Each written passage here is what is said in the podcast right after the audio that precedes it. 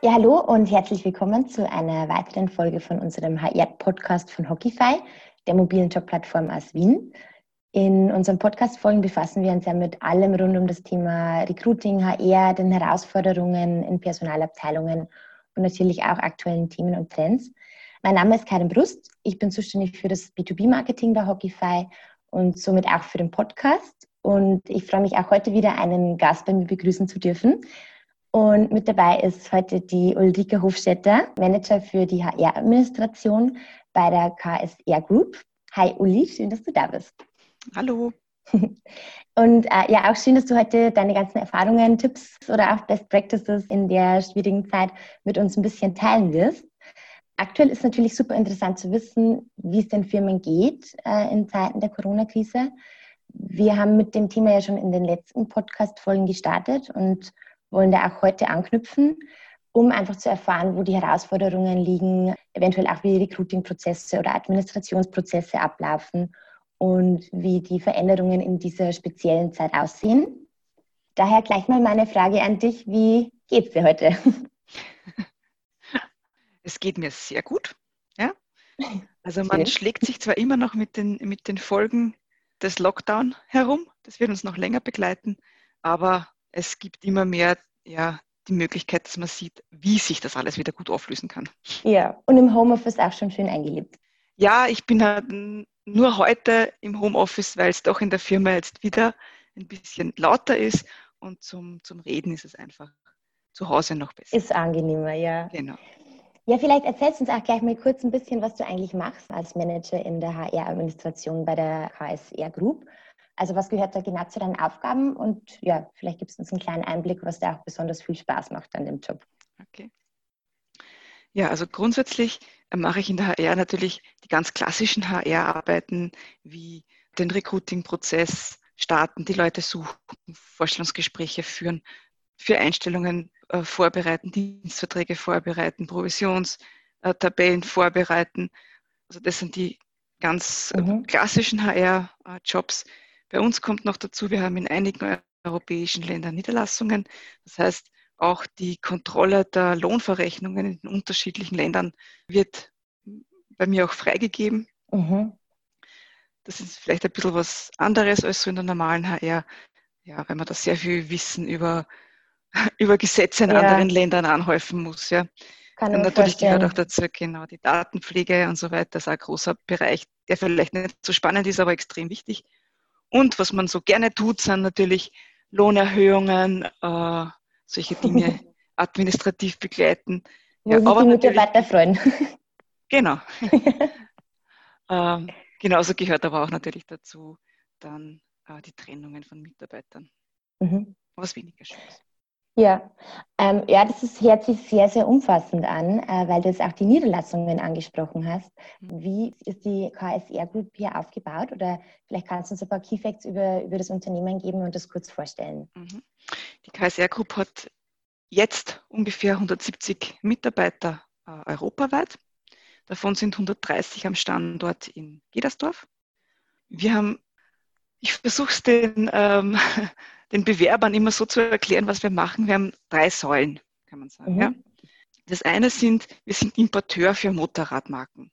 Also mhm. jemand anderer hat die Markenrechte und wir sind der Importeur für den Dachraum. Deutschland, mhm. Österreich, Schweiz. Bei manchen äh, Motorradmarken auch in anderen Ländern, wie zum Beispiel Frankreich. Mhm. Aber die Dachregion haben wir für alle unsere Importmarken. Das betrifft zum Beispiel NIO, das sind diese Elektroroller, äh, mhm. oder Royal Enfield oder Benelli oder auch die Quads, CF mhm. Moto, die man öfters sieht. Ja? Das ist der, der eine Stand, das eine Standbein. Der zweite mhm. Standbein ist, wir haben eigene Konzernmarken. Sprich, das sind Marken, da gehören uns die Markenrechte, da machen wir die Entwicklung, wir machen das Design, wir lassen äh, produzieren ja? Mhm. und vertreiben diese Marken weltweit. Mhm. In manchen europäischen Ländern haben wir Betriebsstätten, da machen wir das quasi selbst. Und in anderen Ländern haben wir Importeure. So wie wir für manche Marken Importeure sind, haben wir für unsere Marken Importeure. Mhm. Das betrifft die Marken Brixton, Malaguti, Lambretta und KSR Moto. Mhm. Dann gibt es noch einen dritten Bereich. Das ist der, der in der Krise am wenigsten betroffen war. Und zwar sind das die Consumer Goods. Da kann man sich meistens gar nichts vorstellen darunter, was das sein soll. Aber wenn man jetzt zum Beispiel zum Hofer, zum Lidl, zum Edeka, zum Lutz geht und dort ähm, eine Infrarotkabine kauft oder einen Scooter oder einen mhm. Wasserkocher, dann kann das sein, dass diese Dinge über uns gehandelt wurden. Ja? Mhm. Also das heißt, wir bieten dem, wir haben einerseits Stangenware, wo wir sagen, wir haben einen Lieferanten in XY und der kann wunderbare mhm. Wasserkocher herstellen. Äh, dann können wir das dem Kunden anbieten. Der verpackt das in seine eigene Verpackung. Also wir machen das alles, ja. Also mhm. wir stellen ihm die Verpackung zur Verfügung, die ähm, Garantieanträge, äh, die ähm, Gebrauchsanweisungen und so weiter, das machen alles wir. Mhm. Und der verkauft dann unter seiner Marke, zum Beispiel Lidl mit Silvercrest, da steht immer Silvercrest drauf, völlig wurscht, mhm. wer das wirklich verkauft ja. hat. Und der kann das dann verkaufen. Das ist die eine Variante. Und die zweite Variante ist, wenn der Kunde sagt, naja, okay, der Wasserkocher ist eh ganz schön, aber ich hätte ihn gern blau blinkend mit einem rosa Einhorn und einem vier Meter langen Kabel. Dann versuchen wir, das Produkt so zu verändern mit unseren Partnern in Asien, dass es für den Kunden passt. Okay, und, dass sogar individuell angefertigt wird. Genau. Und ja, liefern cool. dann äh, containerweise an diesen Kunden. Ja. Ja. ja, hört sich echt nach einem sehr vielfältigen, großen Portfolio an, was du da bedienst, also mit diesen Stimmt. drei verschiedenen Säulen und Bereichen. Du hast ja schon erwähnt, eben die Consumer Goods sind jetzt zum Beispiel nicht so betroffen in der Krise. Man, aktuell ist es eh so, es gibt ja wahrscheinlich fast kein Unternehmen, was jetzt nicht betroffen ist. Aber wie und in welchem Ausmaß ist das bei euch äh, der Fall oder wie, wie gestaltet sich das oder wie sieht das bei euch aus? Mhm. Ja, also den, den Motorradbereich hat es natürlich sehr stark getroffen. Wir haben Niederlassungen in Frankreich, Spanien, Italien, Belgien, Niederlande, Schweiz und Deutschland machen wir von Österreich mit. Mhm. Und es war dann der Lockdown in Österreich als erstes. Das heißt, alle Händler sind zu. Und wenn alle mhm. Händler nicht verkaufen können, dann ja, schaut es im Geschäft dann nicht so gut aus. Und sukzessive haben wir dann alle anderen Länder auch geschlossen. Also am Anfang lief zum Beispiel in Belgien noch ganz normal und in Deutschland, während andere Länder schon komplett zu waren. Schwierig und herausfordernd war natürlich auch die Situation, dass die Häfen geschlossen hatten. Also das heißt, die Ware war endlich unterwegs aus Asien, weil ja da vorher die Corona-Krise war. Wir hatten am Anfang der Saison, Motorradverkauf ist ein Saisongeschäft, mhm. hatten wir eigentlich keine Ware, weil ja in Asien alles stand. Mhm. Und endlich kam die Ware und war unterwegs am Schiff, äh, ist bei uns das losgegangen. Ja. Okay, dann mussten ja. mitunter die Containerladungen umgeroutet werden, weil die Häfen in Genua geschlossen hatten und so weiter. Also es war ein bisschen eine, logistische Herausforderung. Ja, kann ich mir vorstellen. Also ihr habt dann wahrscheinlich sehr stark auf, auf Kurzarbeit umstellen müssen, oder, oder? Wir haben dann, genau, wir haben dann in allen Ländern auf Kurzarbeit umgestellt. Mhm. Ja. Ähm, ja, wir haben aber sehr findige Eigentümer, muss ich sagen. Die haben auch sofort ein neues Geschäftsfeld aufgemacht. Ah, haben sich sofort, ja, haben sich sofort in den Verkauf von Mund-Nasen-Masken äh, ja, ah, sich da hineingeworfen. Ja. ja. also cool. versucht, unsere Kontakte in Asien zu nutzen und unsere Vertriebsstrukturen zu nutzen und ja, ja haben dann sozusagen da auch sehr viel äh, auch wieder aufgefangen. Trotzdem, wir ja. waren in Kurzarbeit, auch im Homeoffice, sehr mhm. schnell also wir haben einen sehr guten IT-Manager, der hat das vorausgesehen und hat, hat die Firma sofort eingedeckt mit Laptops und so weiter, als noch gar niemand darüber nachgedacht hat, ob das ja. kommen wird oder nicht. Aber der hat schon Laptops gekauft, bis unser Partnerfirma, von denen wir das immer kaufen, nichts mehr hatte. das haben dann alles wir gehabt. Vorsorglich davor schon eingekauft. Genau. Ja. Und von daher war es auch kein Problem, sozusagen sofort mit, mit, mit 16. März ins Homeoffice zu gehen. Ja. ja. Und ihr habt es wirklich also unternehmensweit in allen Abteilungen umgestellt, also sowohl Kurzarbeit als auch. Äh, wir haben zwar wir haben Kurzarbeit angemeldet für alle, mhm. aber es waren, es waren nicht alle in Kurzarbeit. Also es gab einzelne Bereiche, die, die 100 Prozent weitergearbeitet mhm. haben, auch 100 Prozent weiter bezahlt wurden im April, wie zum Beispiel die Dispo, die eben diese ganzen, diese ganzen Umlagerungen und so weiter durchführen musste. Mhm. Oder auch die, die Buchhaltung, mhm. ja, war ja dicht mit, mit vielen Anfragen europaweit konfrontiert. Auch die Abteilung Consumer Goods, nachdem ja die Lebensmittelketten offen halten durften, mhm. ja, war es durchaus möglich, mit denen weiter auch Geschäfte zu machen. Ja. ja. ja. Aber da war jetzt noch eine zweite Frage, die habe ich jetzt. In den Ländern, in allen ja. Ländern. Das war natürlich herausfordernd, ja. Mhm. In Europa gibt es da sehr viele verschiedene Gesetze zur Kurzarbeit. Ja, mit denen du dich dann wahrscheinlich alle beschäftigen hast dürfen genau. in der Zeit. Und was noch die Frage war, ob wir alle im Homeoffice waren, was ging ja. Mhm. Also natürlich im, im Lager ist schwer möglich, ja, in der Werkstatt ja. ist schwer möglich. Aber da haben wir Schichtbetriebe eingeführt. Mhm. Ja. Einen Zwei- oder Drei-Schichtbetrieb, je nachdem.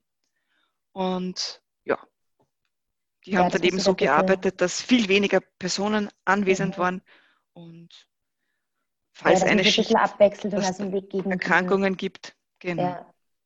Na, das hört sich sehr gut an, wie ihr das umgestellt habt. Ähm, du hast ja schon gesagt, es gab auch eine sehr gute IT dahinter, die das äh, dementsprechend unterstützt hat und einem da mit Laptops und der neuesten Technik versorgt hat. Wie habt ihr das genau bei den Mitarbeitern und auch bei den Führungskräften gemacht, dass ihr die auf diesen neuen Arbeitsalltag vorbereitet habt? Oder gab es Homeoffice bereits davor? Es gab Homeoffice schon davor. Allerdings haben wir das erst im Jänner eingeführt, nach, mhm. nach langem Hin und Her und ob das wirklich geht und puh, das war wirklich sehr anstrengend und ob die Leute was arbeiten und ob das überhaupt machbar ist. Und mhm. es war sehr langer Weg dorthin und war dann ab Jänner nur für die Führungskräfte und da auch nur für jene mit All-In-Vertrag und die ein Handy haben und die einen Laptop haben und so weiter mhm. vorgesehen. Und ja, dann ging es plötzlich für alle und zwar schnell. Also das war dann sehr schnell plötzlich möglich, ja, mhm. dass wirklich auch die Dispo plötzlich von einem Tag auf den anderen im Homeoffice war. Ja. Und wie hast du das, das wahrgenommen? Also war das, war das für dich, dass da die Bedenken ein bisschen beiseite geräumt worden sind, die davor vielleicht im Rahmen gestanden sind? Bei manchen Personen schon ist es sehr personenabhängig, mhm. bei anderen nicht. Aber im Großen und Ganzen muss ich jetzt rückblickend sagen, hat es erstaunlich gut funktioniert. Ja. Also okay, dieses, ja. Dieser schnelle Umstieg und ja, die, die, die Leute selbst haben sich ganz gut einstellen können. Natürlich, äh, viele haben nur einen kleinen Schreibtisch oder überhaupt mhm. keinen. Da sind dann äh, Esstische umfunktioniert worden. Ja, ja. Oder auch wir haben wirklich Mitarbeiter gehabt, die mit dem Laptop dann gesagt haben, mit dem Laptop, mit dem kann ich nicht arbeiten, wie furchtbar. Die sind in die Firma gefahren, haben so den eigenen Arbeitsplatz abgebaut und zu Hause wieder aufgebaut. ja, so ja. geht es natürlich auch. genau. Habt ihr da spezielle Tools, ähm, auf die ihr zurückgreift? Oder Prozesse, die ihr jetzt dadurch eingeführt habt? Ähm, ja, es gab immer schon die Möglichkeit, von zu Hause bzw. vom Laptop auf unser Netzwerk zuzugreifen. Mhm. Das wurde halt dann eingerichtet auch von unserer IT. Da gab es auch noch einen mhm. fliegenden IT-Kollegen, äh, der sozusagen da alle unterstützt hat im Homeoffice. Und was wir schnell gelernt haben, es hat immer geheißen, wir sollen über Teams arbeiten. Ah, da haben wir schon Monate darüber geredet. Man mhm. soll mehr über Teams arbeiten. Und plötzlich ist es total schnell gegangen. Also es haben alle wahnsinnig viel gelernt. Mhm. Immer also über Kommunikationsmittel. Wir haben, also am Anfang haben wir wirklich alles benutzt. Ja? Zoom, Teams, Skype. Dann ja, wir arbeiten über Java, Discord, äh, also wirklich über alles. Mhm. Und das hat sich dann im Laufe der Zeit herauskristallisiert, dass es am, am besten oder wie soll ich sagen, für uns am praktikabelsten ist, über Teams beziehungsweise mhm. über Zoom zu arbeiten. Also diese zwei haben sie dann herauskristallisiert die auch europaweit am besten funktioniert haben, auch mit den ja. Kollegen in Spanien, Frankreich, Italien und ja. so weiter. Ja, da muss man wahrscheinlich schauen, wo die Präferenzen liegen. Ja, und wenn man so viele verschiedene Länder hat, ist wahrscheinlich dann ganz gut, ähm, auf was zurückzugreifen, was jeder Aber, nutzen kann. Richtig. Aber irgendwas hat immer funktioniert. Perfekt. Und dann auch gern mit Video, weil ihr sagt, also Teams und, und Skype sind da eure Lieblingstools geworden. Führt ihr Gespräche dann meistens per Video? Ja, eigentlich schon. Eigentlich schon. Es gab zwar ein paar Mitarbeiter, die das partout nicht wollten. Da haben wir dann gesagt, wahrscheinlich haben sie keine Hosen an oder so. Aber, oder wo aber sie haben gesagt, sie haben keine Kamera. Kann, ja. aber meistens eigentlich, meistens eigentlich mit Kamera, ja. Ja. Also war das dann auch sowas, was ihr wirklich, wo ihr die Mitarbeiter oder Führungskräfte auch unterstützt hat, dass der Austausch quasi nicht zu stark leidet? Ja, also das war natürlich ein Punkt, der Austausch. Mhm. Weil wir haben einerseits Personen gehabt, die Homeoffice-fähig waren von Anfang mhm. an.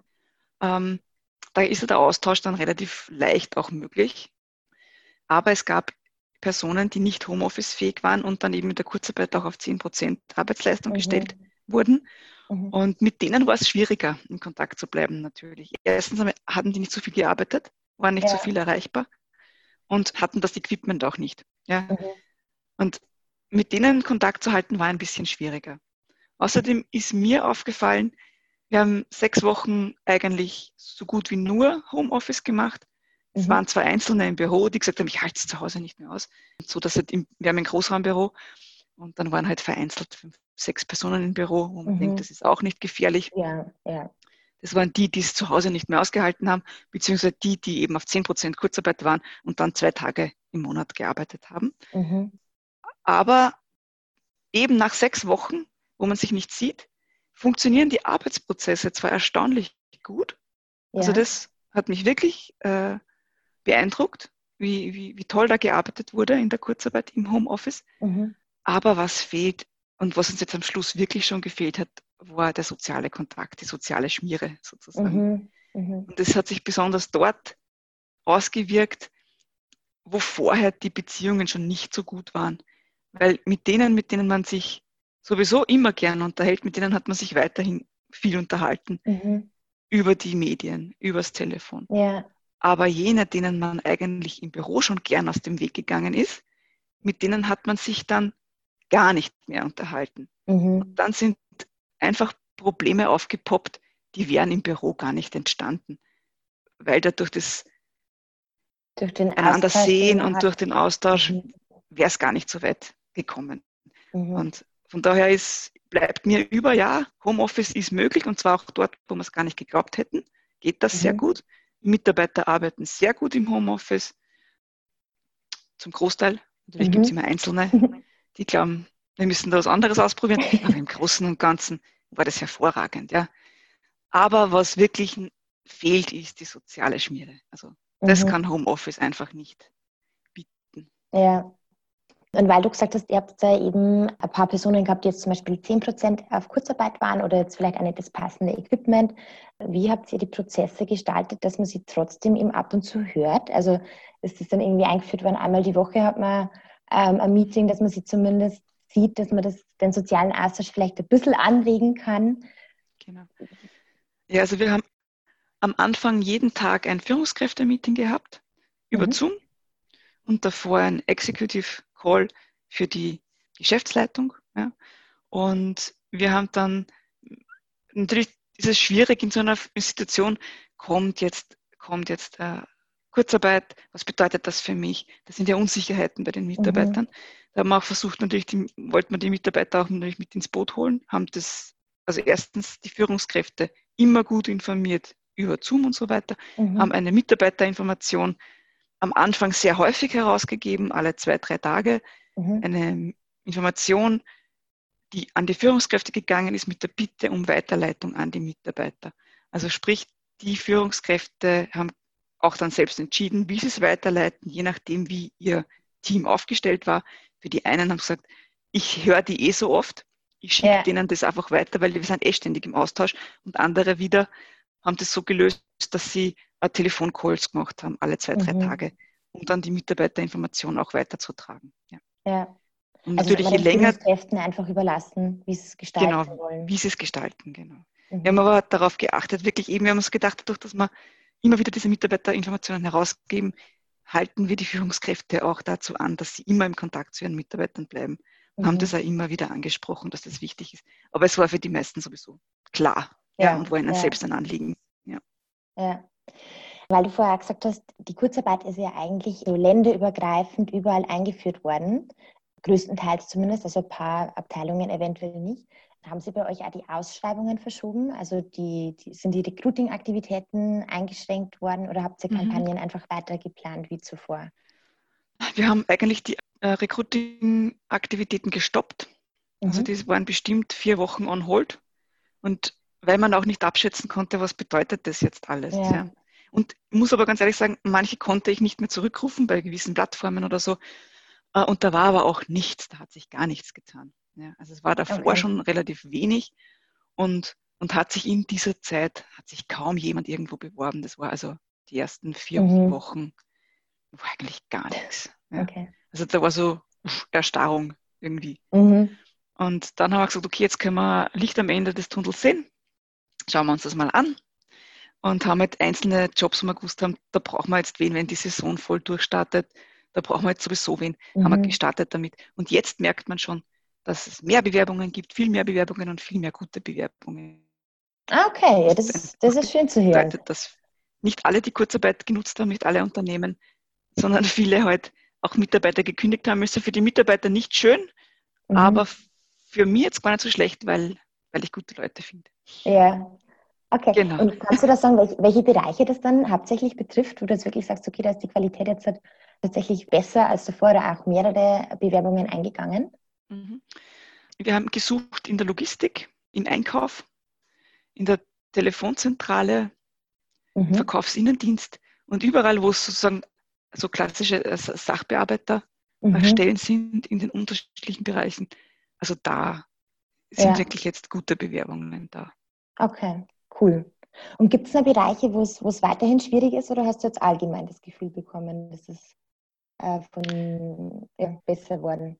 Es ist in allen Bereichen besser geworden, muss man sagen. In den mhm. Ländern kann ich es noch nicht so richtig abschätzen, muss ich ehrlich sagen. Mhm. Aber in Österreich ist es überall besser geworden. Wir haben halt jetzt einige Ausschreibungen dann auch gestoppt. Also das heißt, wir hätten gesucht jemanden für die äh, für unsere Messen, ja, also im mhm. Marketing. Mhm. Aber nachdem die Messen jetzt alle abgesagt sind, werden wir diesen Bereich jetzt nicht ausbauen. Ja. Was wir aber auf mhm. jeden Fall ja. brauchen, sind eben jene, die den Betrieb im normalen Leben aufrechterhalten ja, in der Logistik, mhm. in der, im, im, also Disponenten, im, im Einkauf, dort im Verkaufsinnendienst, im After Sales. Ja. Also da mhm. merken wir jetzt, starten die Länder wieder los, schon langsam, geht Österreich wieder los. Und da brauchen wir auf jeden Fall Leute. Ja, und weil du sagst, ihr habt es vier Wochen circa gestoppt, also es ist wahrscheinlich so Mitte April dann wieder genau. langsam mhm. losgegangen und angefahren das Ganze. Wie habt ihr jetzt in der Zeit die Interviews dann gestaltet? Weil du bist ja wahrscheinlich noch größtenteils im Homeoffice. War das jetzt eine ganz neue Herausforderung oder überschneidet sich das vielleicht eben mit Anwendungsfeldern, wie man es davor gemacht hat? Nein, das war schon neu. Also wir haben natürlich in den Ländern äh, immer schon mit Telefoninterviews gearbeitet, mhm. aber komischerweise nur über Telefon, nie über Video. Keine Ahnung warum mhm. eigentlich, blöd. Mhm. Äh, und jetzt haben wir es gemacht äh, über Teams oder über Zoom, je nachdem, wie das Equipment äh, der Bewerber war. Mhm. Und es hat sehr gut äh, geklappt, muss ich sagen. Ja, weil es war ja doch so, dass nicht nur ich dabei war, sondern auch immer die, der Abteilungsleiter oder die Abteilungsleiterin von dem Bereich, für den die Person sich beworben hatte und die Person. Also es waren immer mindestens drei Personen dabei, an drei unterschiedlichen Orten meistens. Mhm. Aber es hat, es hat wirklich gut, wirklich gut funktioniert, muss man ehrlich sagen. Das Sehr kann man cool. sich für die Zukunft merken, ja. Ja, ja. Ja, hat man gleich ein persönliches Bild auch dazu, wenn man das mit Video hat. Und genau. Aber natürlich ist es ein bisschen aufregend dann immer, weil dann hat man keinen Ton und dann muss man, also wir haben da schon äh, komische Sachen auch erlebt, ja, also zum Meeting und es hat eigentlich immer gut funktioniert. Bewerber hört uns, wir hören die Bewerberin nicht. Ne? Wir sitzen in mhm. unserem, wir hören nichts, gar nichts, ja. Wir sitzen, wir waren aber Gott sei Dank eben, also die Kollegin und ich waren Gott sei Dank gleichzeitig in der Firma und waren im Besprechungsraum mit entsprechendem Abstand natürlich. Und wir haben dann gesagt, so jetzt machen wir es ganz anders. Jetzt schalten wir einfach ähm, den Lautsprecher aus und rufen sie an. Ja, und dann ja. haben wir quasi telefoniert, also das Hören haben wir übers Telefon gemacht und Bild haben wir über Zoom gehabt. Ja. ja. Aber gut. Ist auch, hat auch Findet man sich immer irgendeinen Weg, wie man sie dann zu helfen weiß. Sehr gut. Äh, ja, weil du gesagt hast, vorher habt ihr eben das Telefon verwendet und jetzt doch irgendwie mehr Video bei den Interviews. Hat sich da bei euch auch bei den Kanälen was verändert? Also wo ihr die potenziellen Bewerber jetzt erreicht? Noch nicht. Schauen wir mal. Also wir haben mit Hockeyfire gestartet ähm, im mhm. Februar mhm. und wollten gerade mit der Suche im Facebook und so weiter beginnen. Und mhm. dann, das haben wir dann gestoppt, kurzfristig, ja. ja weil wir gesagt haben, es ist jetzt eigentlich nicht sinnvoll. Und mit dem starten wir jetzt so richtig durch. Also das ist jetzt ja, das Neue, wo wir sagen, okay, das haben wir so noch nicht gemacht. Ja, also dass man die sozialen Medien da einfach mit einbezieht. Genau. In den Prozess. Cool. Genau, also zu dir, du bist ja eben in der HR-Administration. Da kommen jetzt wahrscheinlich auch ganz spezielle eigene Herausforderungen auf einen zu. Du hast es eh schon erwähnt vorher, es ist ja länderübergreifend. Wo ist da bei dir der Punkt oder die Aufgaben in der Krise, die wirklich nicht so leicht waren bei der Umsetzung oder wo du dich echt gechallenged gefühlt hast? Na, erstens einmal war es schwierig, immer die richtige Information zu bekommen. Also gerade was Kurzarbeit betrifft, wir haben einen sehr guten Steuerberater, aber die Bedingungen haben sich ja fast täglich geändert, die Auslegungen haben sich ja. ständig geändert. Also da auch nur Information zu kriegen in Österreich war schwierig. Und mhm. dann habe ich das gleiche aber noch gespielt in Spanien, in Frankreich, in Italien, in Deutschland, in der Schweiz. Und da waren die gesetzlichen Varianten wieder ein bisschen anders. Mhm. Am Schluss habe ich schon immer gewusst, was wohin gehört. Ja? ich ein bisschen verwirrt. Ähm, ja, also das war sehr, sehr schwierig. Und was auch eine Challenge ist, wir haben äh, keinen Betriebsrat. Was bedeutet, wir mussten die Kurzarbeit mit jedem Mitarbeiter ausmachen. Das mhm. bedeutet, wir mussten beim Antrag stellen wirklich und tatsächlich alle Unterschriften einholen. Okay. Und das ja. ist bei 130 Personen im Homeoffice mit teilweise keinem Drucker wirklich schwierig. Mhm. Und sehr zeitintensiv, auf jeden Fall. Und es sollte aber auch schnell gehen. Ne? Man, muss dann, ja. man möchte das ja dann auch stellen, diesen Antrag. Ja. ja. Wie, wie war da für dich dann persönlich jetzt so die Workload in der Zeit? Also ich meine, okay, einige Abteilungen sind auf Kurzarbeit umgestellt worden, aber die HR-Administration, wie ging es der? Ja, es war machbar. Es war machbar. Also über, zu, über mhm. zu wenig Arbeit konnte ich jetzt nicht klagen. Das mhm. war nicht ähm, der Fall. Aber es war schaffbar, Gott sei Dank. Ja. Okay. Und ich habe noch eine Kollegin, Gott sei Dank. Okay, also Unterstützung. Genau, wir sind zu zweit. Und da war das schon möglich. Ja. Aber ich denke mal, es war sehr eine, eine herausfordernde Zeit, ja. Und man glaubt es ja. ja nicht. Man, man denkt, äh, na HR, was kann die in der Krise zu tun haben? Das kann ja nicht so viel sein. Also, mhm. weil es gibt ja keine Bewerbungen und es gibt ja, wenn man in Kurzarbeit ist, auch keine Kündigungen. Also was kann denn da überbleiben? Aber das war schon ganz schön. Ja, ja glaube ich, Umstellung auf Kurzarbeit und mit den ja. Änderungen, wie du gesagt hast, wenn da jeden Tag quasi fast was Neues kommt, da immer up to date zu bleiben, das fordert einen schon auf jeden Fall. Genau. Ja. Wie ging es dir da mit dem, dem Austausch mit den anderen Abteilungen oder auch den Businesspartnern? Welche Tools habt ihr da verwendet oder wie habt ihr das gestaltet in der Zeit? Ähm, ja, also genauso wie immer an und für sich. Ja. Okay. Ähm, weiterhin viel Mail geschrieben, telefoniert mhm. und Zoom und Teams. Okay. Ja, aber Zoom und Teams kam halt neu dazu, ja. Ja.